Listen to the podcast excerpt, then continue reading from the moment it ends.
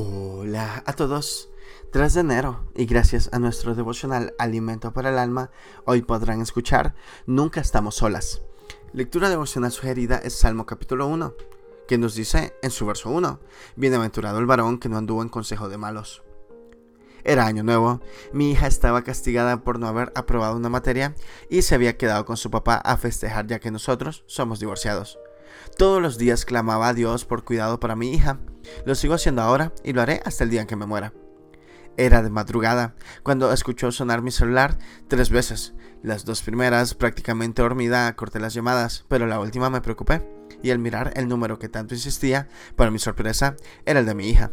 Atendí, pero ella no hablaba, aunque escuché todo lo que pasaba de fondo. Reconozco que la situación me puso furiosa. Intenté llamarle, pero sin éxito. Hablé con su papá para averiguar el paradero de nuestra hija y su respuesta fue que se había quedado a dormir en la casa de sus abuelos, aunque obviamente no estaba ahí. Se había ido de fiesta con sus tías. Ya más tranquila, me puse a leer mi Biblia, particularmente el Salmo 1, que me ayudó a entender cómo Dios había intervenido en esta situación, y dándole también a mi hija una importante lección.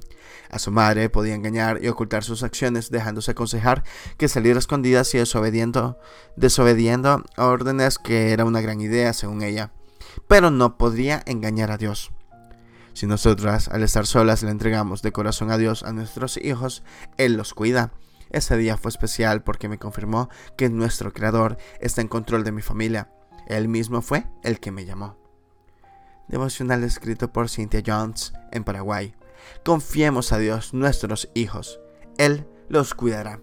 Muchas gracias por escuchar.